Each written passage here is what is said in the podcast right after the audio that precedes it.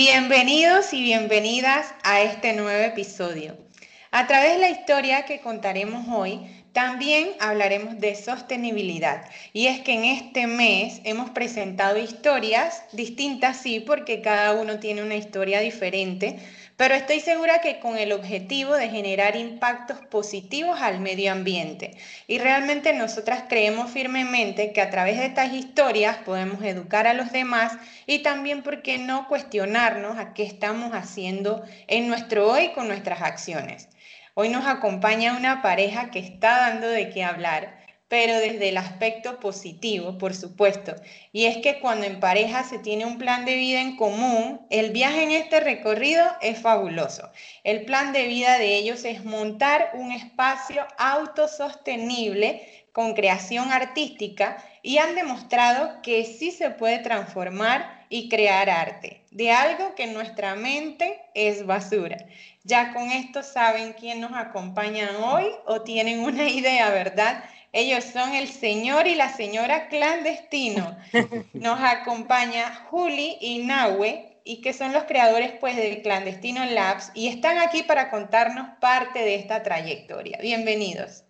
Muchísimas gracias, encantados de estar acá. Gracias por la invitación. Hola a todos y todas. Gracias a ustedes. A mí en lo personal me encanta ver cómo ustedes en pareja han creado un proyecto tan bonito y tan significativo, sobre todo trabajando en conjunto por sacar adelante sus objetivos. Sabemos que esto no es un camino, o es un camino que seguro no es nada fácil y donde quizás no todo salga bien a la primera.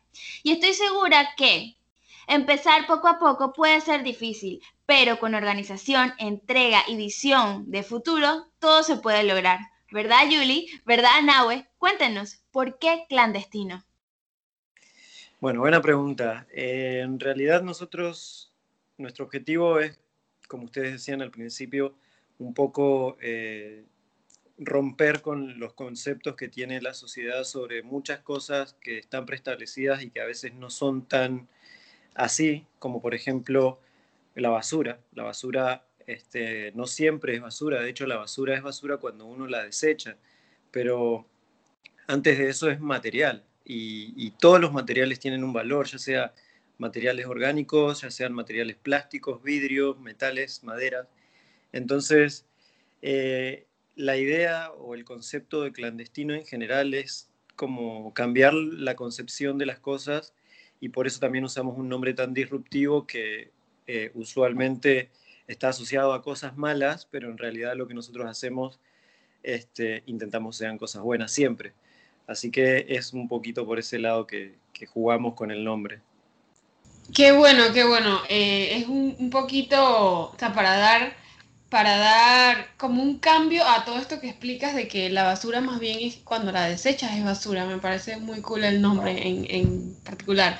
Yo quería eh, preguntarles a ustedes, o sea, eh, ya cuando alguien crece con esta idea de, de apoyar el medio ambiente o tener una vida autosostenible, esas cosas quedan en, nosotras, ya están sembradas. Pero yo quería saber si ustedes llegaron a tener este proyecto, eh, cómo llegaron a tener este proyecto en común, si fue algo que nació al conocerse o que siempre ha estado presente en Julie y en Nahue. Bueno, eh, nosotros en realidad sí tuvimos mucha suerte de encontrarnos, pero Clandestino en realidad nació en Argentina mientras yo estudiaba diseño industrial hace como unos ocho años más o menos. Ahí no nos conocíamos. Ahí todavía no nos conocíamos y de hecho Clandestino se llamaba de otra manera, se llamaba Diseño Clandestino. Em, pero en ese momento trabajaba solamente con botellas de plástico PET y las transformaba en hilo y hacía iluminación o instalaciones artísticas y, y cosas más como conceptuales eh, y de a poco el proyecto fue tomando forma, por lo que empecé a, participar de eventos, exposiciones y todo. Y, eso me llevó a tener oportunidades de viajar a otros países, a mostrar lo que hacía, a exponer y a participar de eventos a nivel internacional. Entonces en 2016 me invitaron a Colombia y yo tomé la decisión de irme sin, sin vuelta. O sea, salí sin saber si volvía.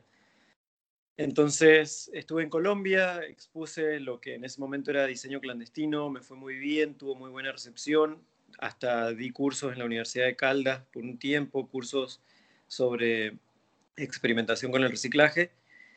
Y cuando se me terminó la visa en Colombia, me vine a Panamá, medio de viajero, solamente para hacer tiempo, pero en Panamá conseguí un trabajo.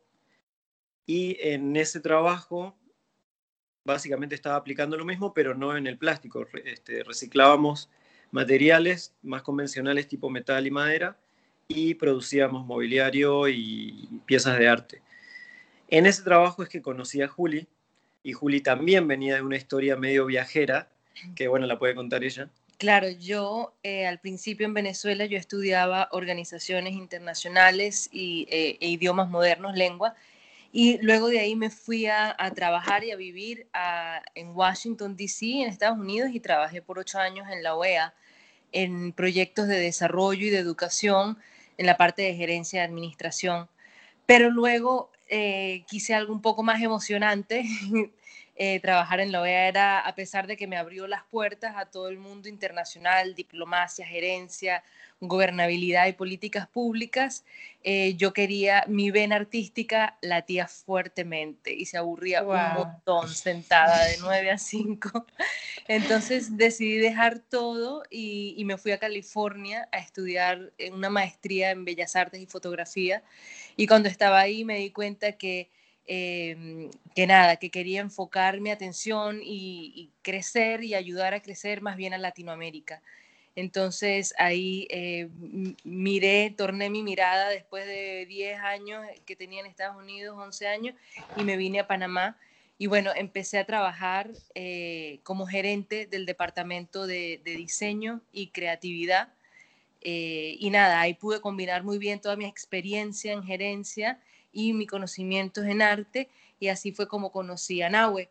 Entonces, cuando nos preguntabas cómo nace Clandestino y cómo es el proyecto en conjunto y si teníamos el mismo proyecto desde el principio, bueno, Nahue y yo nos conocimos en el trabajo y nos enamoramos muy rápido.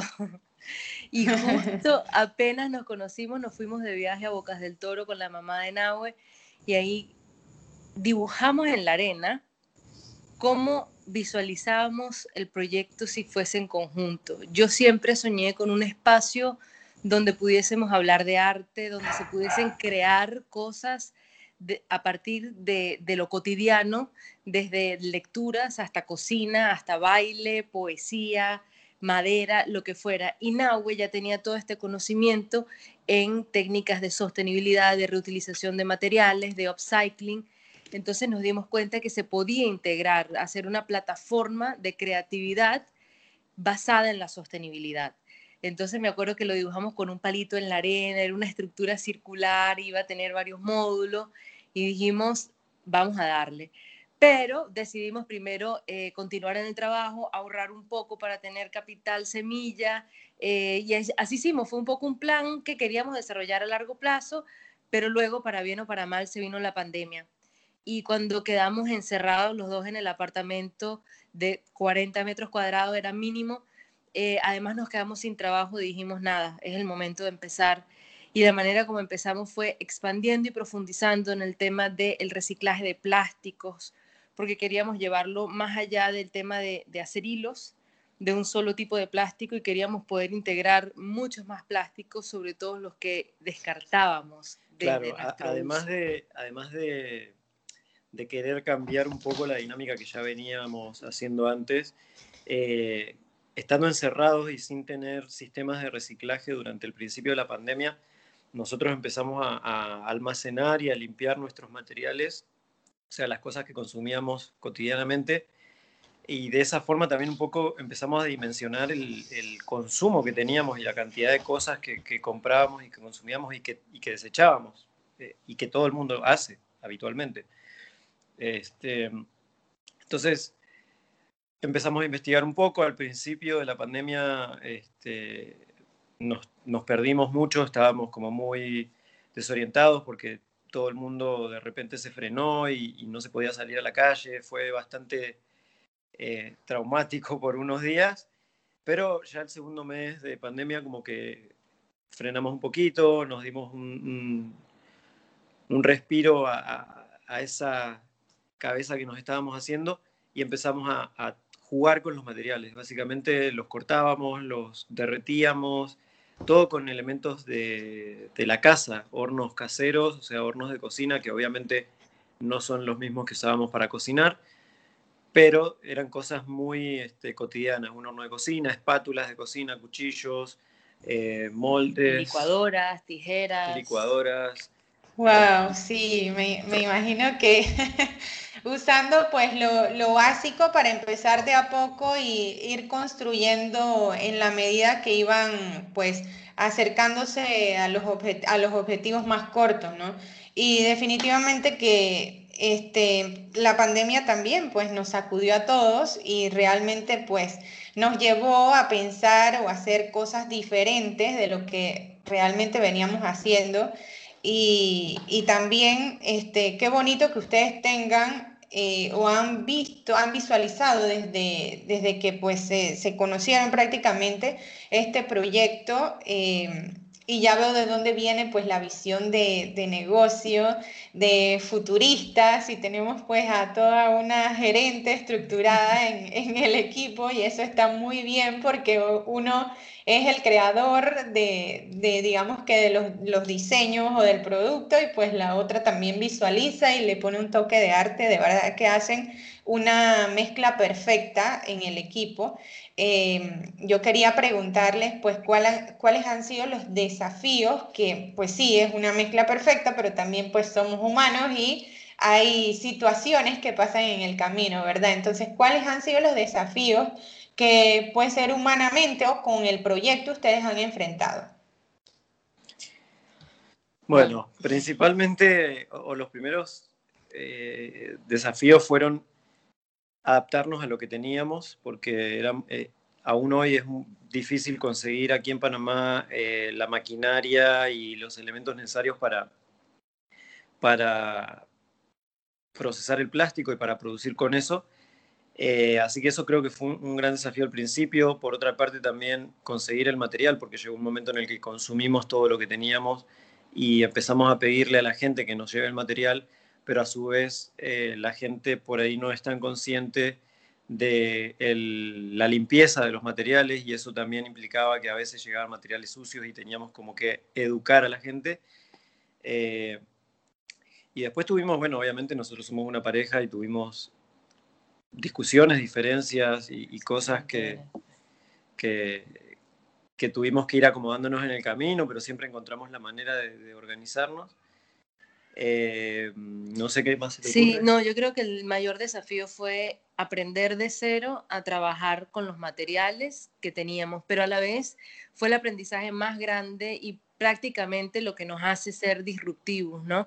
O sea, poder utilizar exactamente lo que tenemos porque tenemos de más, tenemos material de sobra sobre el planeta Tierra que ya existe y aprender técnicas para no desechar eso, no descartarlo, sino cómo lo procesamos. Pero por suerte, o sea, tampoco, tampoco fue que fue mágico, ¿no? Nahue ya tenía mucha experiencia en trabajo manual, en herramientas, en crear moldes, en trabajar con distintos materiales. Entonces, fue, fue como hacer de la cabeza de Nahue un Tetris y él iba experimentando con todos los materiales, con todo lo que teníamos. Y yo, sin saber de materiales y sin saber de herramientas, por ahí tiraba ideas que a veces eran una locura, así Juli, mejor enciérrate, o a veces eran como que, wow, vamos a darle la vuelta, no sé, al horno. Entonces fueron, fue, fue un reto muy grande y por supuesto yo pienso que uno de los retos también más grandes es que al principio cuando salimos en junio y julio del año pasado nos fue súper bien, empezamos a vender muy rápido todo lo que empezamos a hacer pero ya después, cerca de noviembre, eh, no sabemos qué pasó, la economía, eh, el golpe de la pandemia, la gente nos dejó de comprar.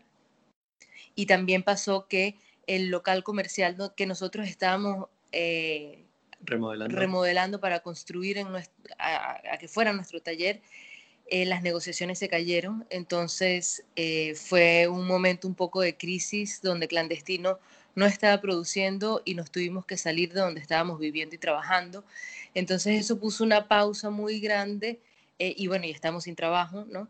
eh, en, en todo lo que queríamos hacer. Abandonamos barcos y nos ponemos a buscar otro trabajo de oficina o remamos y remamos y remamos y bueno, decidimos fue remarla y ese fue un, eh, un gran reto, ¿no? Si, si, si seguíamos o, o, abandonábamos y afortunadamente con, con la decisión de seguir llegamos a la ciudad del saber y wow, desde ahí tuvimos la oportunidad de evaluar todo desde otra perspectiva, se nos abrieron otras puertas, de hecho abrimos otro laboratorio además del de plástico y pudimos tomar un paso atrás y reorganizar nuestras finanzas, reorganizar nuestros ahorros, aprender cómo pedir dinero, aprender a organizar eh, nuestros objetivos y nada, cogimos impulso y hemos estado preparando un montón de cosas, inclusive alianzas con instituciones importantes para finales de abril ya poder abrir nuestro taller con otra producción, otra colección, eh, varios laboratorios, entonces se viene algo más grande. Sí, un poco más de impacto. También vamos a dejar de hacer los productos que, conocen de clandestino hasta ahora. Vamos a empezar a hacer productos de, de, de mayor calibre, cosas más grandes, cosas que, que significan mayor cantidad de material reciclado. Entonces, en vez de estar procesando un kilo por hora como nos pasaba como, como mucho en nuestra primera etapa, vamos a poder procesar 20 kilos por hora, entonces este, aumenta muchísimo el impacto real que vamos a tener en, en, la parte de material, básicamente. Qué buena noticia, qué buena noticia eso de que a pesar de las dificultades, a pesar de los problemas que se han podido presentar o, o de cualquier cosa que de repente entorpezca un poquito la línea que uno lleva, han podido o ha resultado en lo que hoy nos cuentan. Me parece súper bonito y, creo que se hace ley un poco lo que decían al principio, que, que clandestino es disrupción. Yo también, eh, incluso antes de que contaran todo esto de, los, de las dificultades, yo de repente tomando nota, porque a veces me gusta, había escrito clandestino igual transformación y luego cuentan todo esto y me sorprende un montón porque creo que se hace super ley la percepción que yo llevaba ya de lo, de lo que sabía de ustedes y lo que nos han venido contando a lo largo del episodio. Y creo que, que lo más bonito de todo esto es la, la esencia de ambos. Muy bien decía un poco María eso y también Gladys, cómo son un equipo tan bueno. Entonces, de verdad que me honra mucho que estén aquí. Y de paso, quiero preguntarles, ¿cómo se ve Julie y Nahue, o clandestino? Y me encantó como Gladys lo dijo al principio, señor y señora clandestino. ¿Cómo se ven estos señores o estos jóvenes en 5 o 10 años con clandestino? Y además, una preguntita bonus para ser un poco disruptivas también. Eh, que nos cuenten un poquito de Millennial. Ok, buena, buena, buena. Bueno, ¿cómo nos vemos de 5 a 10 años? Lo que pasa es que tenemos muchísimas ideas. Esta, esta respuesta puede durar horas y horas y horas. Vamos a intentar resumir. Vamos a Pero intentar. voy a empezar por decir que nos vemos dentro de Clandestino y vemos a Clandestino como un proyecto económicamente sostenible. O sea, que dio pie para una economía sostenible, ¿no? Que no es una economía que la queremos hacer infinita, que se sostenga por el final de los tiempos, sino que permita el crecimiento de otros ecosistemas alrededor de ella y que sea beneficiosa en general, ¿no? Entonces, eso es algo que hasta ahora no ha pasado, pero que en el futuro de 5 o 10 años clandestino está, ojalá, eh, produciendo... Sí, o sea, nosotros creemos y, proyectamos que de acá a cinco años Clandestino va a ser ya adolescente y, va a poder funcionar solito de alguna manera, va, va, a tener ya más integrantes, va a tener otra infraestructura, va a tener ya un nombre mucho más eh, puesto y, armado en, el mercado panameño y centroamericano, ojalá. Eh, y creemos que Panamá siempre va a ser nuestra base, a pesar de que no somos este, panameños, nacidos en Panamá, sí, sí eh, dentro de Latinoamérica es un lugar donde nos hemos sentido muy cómodos para, para poder este, crecer, crecer y, y, ejercer profesionalmente y comercialmente. Eh, y sí queremos tener nuestra base aquí, pero también tenemos ganas de poder seguir viajando por el mundo y, conocer otros lugares y establecer también clandestino en algunos otros países. Em, así que para, para, no hacerlo tan largo, básicamente lo que queremos hacer es que de acá a cinco años clandestino en Panamá pueda eh, ser una entidad que funcione y que nos permita ir a Europa en un país muy específico que no lo quiero decir porque si no lo voy a quemar, pero queremos ir a, llevar nuestra, nuestra marca también a otros países y siempre tener la, base aquí en Panamá para poder ir y venir por temporadas, vivir en verano siempre. Hay, un aspecto de clandestino que, que, era como que mi visión de siempre, desde antes de clandestino, que es poder armar este espacio de arte, de conversación y de creación, ¿no? Ahora lo tenemos, nosotros estamos iniciando la plataforma para que eso ocurra, pero definitivamente en un futuro eh, nosotros también soñamos con un programa de residencias creativas donde distintos disruptores o creadores puedan utilizar lo que ya hemos hecho, las conexiones que ya tenemos, el know-how, las buenas prácticas, nuestras máquinas, para que alguien quiera desarrollar un proyecto, así sea de, no sé, ballet o de cocina, que de alguna manera integre algún arista o alguna vertiente de sostenibilidad que ya nosotros hemos desarrollado. Entonces, personas que vengan, no sé, de Eslovenia, de Jamaica, de cualquier parte del mundo, se puedan quedar tres meses, desarrollar su proyecto y ojalá colaborar con alguna otra institución local para luego exhibir eso y dar a conocer el trabajo que se está haciendo. Entonces, sí, esa es otra parte. La parte educativa también va a estar desarrollada de aquí a cinco años. Y en el tema de la millennial, que me encanta que hagan esa pregunta porque es mi bebé, es nuestra bebé. Eh, bueno, es un proyecto que surgió en 2019, a finales de, 2019, después de, haber estado viajando por Europa por trabajo por varios meses eh, y habiendo tenido mucho contacto con el tema de la movilidad eléctrica y los avances tecnológicos en cuestiones de movilidad sostenible. Entonces, cuando volvimos a, Panamá y, nos encontramos de vuelta con, nada, el contexto latinoamericano en general, que, está todavía muy lejos de esa infraestructura y de eso, del, acceso a ese tipo de, tecnologías, este, yo se me metió en la cabeza que tenía que existir la manera de transformar un vehículo existente en, en eléctrico, porque en realidad básicamente lo que se necesita en, un vehículo es que, un motor gire y que ese giro se traduzca con la transmisión a las ruedas.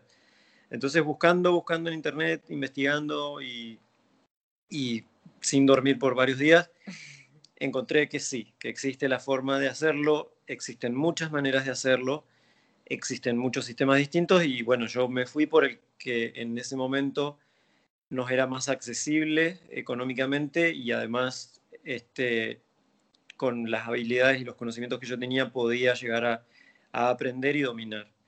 Así que ahí mismo, finales de 2019, compré todos los, componentes. Te capacitaste. Me capacité, tomé una capacitación, un curso este, online que aún lo tengo y de vez en cuando lo reviso. Es una página que la tengo abierta siempre en mi computadora. Cuando tengo un ratito es como si fuese un podcast para mí. Lo pongo, le, le doy play y sigo aprendiendo lo que, lo que ya escuché. Y bueno, eh, compré todo y cuando me llegó lo fui a buscar y a los dos días se cerró todo por la pandemia y yo pensé que no lo iba a lograr nunca porque ahí se fue todo, ah, bueno, no voy a decir malas palabras, ¿no? Pero se me fue todo y, y perdí la proyección y el control que tenía. Yo quería ese proyecto tenerlo andando para marzo del año pasado y recién estuvo andando en enero de este año, entonces casi un año demorado y durante un, tiempo de, depresión y de locura y de, pandemia, sentí que no lo iba a poder hacer, pero bueno, nada, le seguí metiendo y lo logré, lo puse a andar y a pesar de un montón de dificultades que hemos tenido en el camino, la Millennial es una realidad, está estacionada en nuestro garage de la casa, la trabajo ahí mismo, anda, funciona perfecto, hoy moví 600 kilos en la Millennial y hice varios viajes, obviamente va a haber movido de a 150, pero, pero bueno, también fue una prueba para ver qué tan, este, qué tanto se la banca y qué tanto me va a servir a mí también para trabajar a diario. Así que nada, la Millennial es básicamente un prototipo o el primer, este, la primera prueba de un servicio que nosotros queremos poder brindar, que es la conversión de vehículos de combustión eléctricos eh, para individuos o para flotas empresariales que no requieran este, rangos de, de, mucha larga distancia. Eh, así que nada, es, es, la primera parte del desarrollo de un servicio que va a formar parte también de Clandestino. Me parece genial eh, todo lo que comentas y pues yo quería decir que yo pienso que las cosas pasan por algo, ¿no? Eh, entiendo que cuando uno tiene un proyecto seteado, escrito prácticamente en piedra, aunque no, podamos saber el futuro ni qué es lo que va a acontecer, eh, nos llenamos tanto de, de, una esperanza de que las cosas se den de esa manera y al final resultan de otra o en otro momento, otro tiempo. Yo lo veo de esta manera porque pues yo los descubrí a ustedes en, durante la cuarentena y ese proyecto me, pareció, me pareció muy, muy bueno y no sé si habrán otras personas que habrán conocido de ustedes por medio de todo este tiempo que estuvimos encerrados en casa, ¿no? Recuerdo que hicieron un live el, eh, cuando, cuando el motor ya funcionó creo. Y bueno, yo no hubiese podido conectarme al live si no hubiese sabido de ustedes en, pandemia, ¿no? Entonces, eso, yo no los conozco, pero yo estaba emocionado, ¡Wow, eso funcionó, por fin! Entonces, considero que el tiempo que tuvieron que esperar fue súper bueno, porque al final más personas nos han podido apoyar, eh, han creado su comunidad. Eh, yo creo que si todos fuéramos entidades o empresas que pudiesen apoyarlo a ustedes ya estuvieran, estuvieran en todos estos países de Europa que quieren visitar, pero, pero no, no, o sea, el tiempo que, en el que sucedió todo el nacimiento de la millennial y, demás, pienso que fue prudente, ¿no? opinando sin, sin que me lo hayan pedido, disculpa. Eh, no, no, no, pero es que fue así, porque fíjate que mientras la millennial estuvo paralizada fue que desarrollamos el Plastic Lab y cuando se nos vino abajo todo el proyecto del laboratorio donde lo teníamos y tuvimos que cerrar el Plastic Lab, eh, fue que retomamos el Electric Lab, ¿no? Y fue que le dimos inicio y estructura, entonces ahí fue donde yo también pude hacer la proyección financiera, el plan de negocios, todo del Electric Lab. Y nada más hubiese podido pasar con la pausa que le dimos al Plastic Lab. Entonces, eso es algo que a veces nos cuesta proyectar, que somos dos y cada laboratorio que desarrollamos es como formar una nueva empresa, entonces se necesita una fuerza enorme, dedicación, tiempo y ganas y, y mucha investigación de mercado y conocimiento para saber si lo que estamos soñando se puede lanzar. Entonces, como dices, los tiempos, a pesar de que no han sido los que elegimos, han sido perfectos. Exacto, ¿no? Y sobre todo la determinación que tienen, que tienen cada uno, ¿no? Y por eso es que eso ha sido un, algo fundamental en su historia, pienso yo. Para continuar un poquito con, eh, conociendo todo esto de Clandestino Lab y, los proyectos de ustedes, yo quería saber cómo manejan las diferencias que pueden tener por los proyectos, ya sea Clandestino Lab, Electric Lab o el que vaya surgiendo en el momento, ¿cómo manejan estas diferencias? Bueno, no ha sido fácil. El, que, ¿eh? el que, se porta mal duerme afuera. duerme, duerme en el carro. sí, sí, sí. Bueno, pero la millennial duerme, duerme. Claro, duerme con techo abierto. Eh, bueno, no ha sido fácil porque al principio nosotros, eh, desde que empezamos a salir día uno, decidimos trabajar juntos, ¿no? Entonces ha sido todo el desarrollo de nuestra relación y de nuestra profesión como independientes, como profesionales independientes, en pandemia, eh, juntos y simultáneos. Pero hubo algo que nos enseñaron los papás de Nahue, justo en un momento que estábamos pasando por una mediocrisis nosotros, que fue que cada quien se tiene que dedicar a lo suyo. O sea, Nahue es el que sabe trabajar las herramientas, es el que sabe diseñar, es el creativo y tiene que ser el director creativo y es el que nos va a llevar para adelante en temas de creatividad y diseño. Yo soy la parte que escribe, que desarrolla, que planifica, que organiza, que, genera las propuestas, que, visualiza, ¿no? Me gusta esa parte, me gusta esa parte. Exacto. Y bueno, también soy visualizadora porque soy fotógrafa, entonces la imagen también de clandestino. Entonces, cuando la mamá y el papá de Nahue nos dijeron como que no, cada quien tiene que hacer lo suyo y respetar y confiar. Fue como que, listo, ya te dejo en paz, a mí me dejaron en paz, pero por supuesto, lo increíble y lo mejor de todo es que una vez que cada quien ganó, digamos así, como que su posición, hay mucha más libertad para venir, juntarnos y decir, a ver, ¿qué estás haciendo? Y si lo hacemos así, y si colaboramos asado, y si no has pensado en voltearlo aquí, en voltearlo allá, y Nahue puede que me diga sí o me dice no, y yo digo, ya está, chao, me voy a seguir aplicando o voy a seguir con mis números, y yo vengo y le digo a Nahue, Nahue, hay que producir tantas mesas este mes, porque si no, no llegamos, y Nahue me dice, no, pero vamos a hacerlas más baratas, y yo no, porque si no, no nos dan los números, entonces ya hay más libertad en, en poder comunicarnos, porque ya conocemos un poco mejor este, no los límites, sino el rol de cada quien. Y eso fue un momento de, de, antes y después, ¿no? Y, a partir de ahí fue, fue mucho más fluido nuestra dinámica. Sí, la, dinámica de, trabajo y, también cada uno como que se empoderó más de su parte y pudimos liberarnos de la parte que no domina cada uno. Entonces, creo que eso fue como donde se empezó a notar un poco más la efectividad de nuestro trabajo. Sí, ¿no? Se puede ver que se complementa muy bien. Em, yo, bueno, ya para ir concluyendo, que de verdad es una lástima porque ha sido súper interesante esta entrevista, este, este episodio del podcast. Eh, siento que hubiésemos podido hablar de muchísimas cosas más. Yo creo que puedo hablar por Fanny, por Gladys eh, y bueno, por mí. Em, este episodio nos ha dejado muchas lecciones, principalmente que uno debe creer en sus sueños. Em, a veces uno se siente ahogado, asfixiado, como no voy a dar más, mejor sigo por otro camino, pero cuando uno nace para algo y por una razón, un motivo, es mejor seguir lo que dice tu corazón, aunque muchas veces dicen que se equivoca, pues la verdad es que no, eh, te marca el camino correcto, el adecuado y em, pues nada, como trabajar en conjunto con la, con, teniendo en mente el, mismo, el mismo propósito, la misma, la misma razón, ¿no?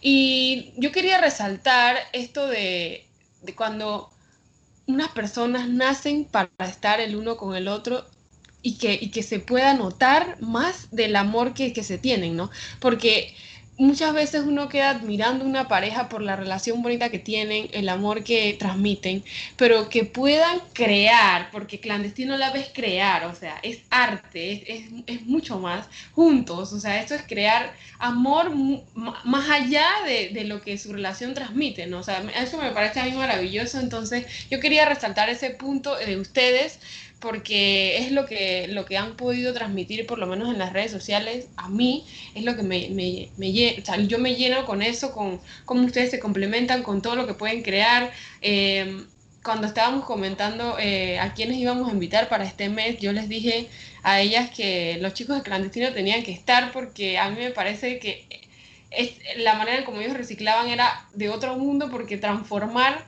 em, pues basura, ya que aquí aprendimos que no es basura, hasta que la desechemos en potes tan bonitos, en, esa, en las repisas, o sea, yo no tenía cómo, cómo explicarlo, ¿no? Y necesitaba que todos pudieran escuchar de esta historia, ¿no? Entonces nos sentimos muy honradas, muy contentas de que hayan podido participar con nosotros. De verdad les deseamos muchos éxitos en todos sus proyectos, que puedan seguir adelante con la Millennial y que insistan muchos bebés más de la Millennial. y, bueno, los queremos... Em, invitar a todos nuestros seguidores a que puedan seguirlos a ustedes en sus redes sociales como arroba clandestino lab y no recuerden seguirnos a nosotros como arroba de tu historia aprendo en Facebook e Instagram y si les gustó este episodio y lo quieren compartir pues bienvenido sea, estamos encantadas de eso. Creo que Gladys quiere decir algo más así que los dejo con ella. Gracias. Bueno, no, eh, solamente pues darle las gracias por, por estar aquí, por, por compartir y también por crear y transformar y la verdad es que les deseamos pues todo lo mejor en este proyecto, en todo lo que tienen como visión, pues no paren porque a la final este, estamos seguras que lo van a lograr. Pues. Gracias por hacer cosas buenas por el planeta, chicos. no, gracias a ustedes, todas las palabras que nos han dicho nos llega profundamente y nada, nuevamente honrados de poder estar aquí.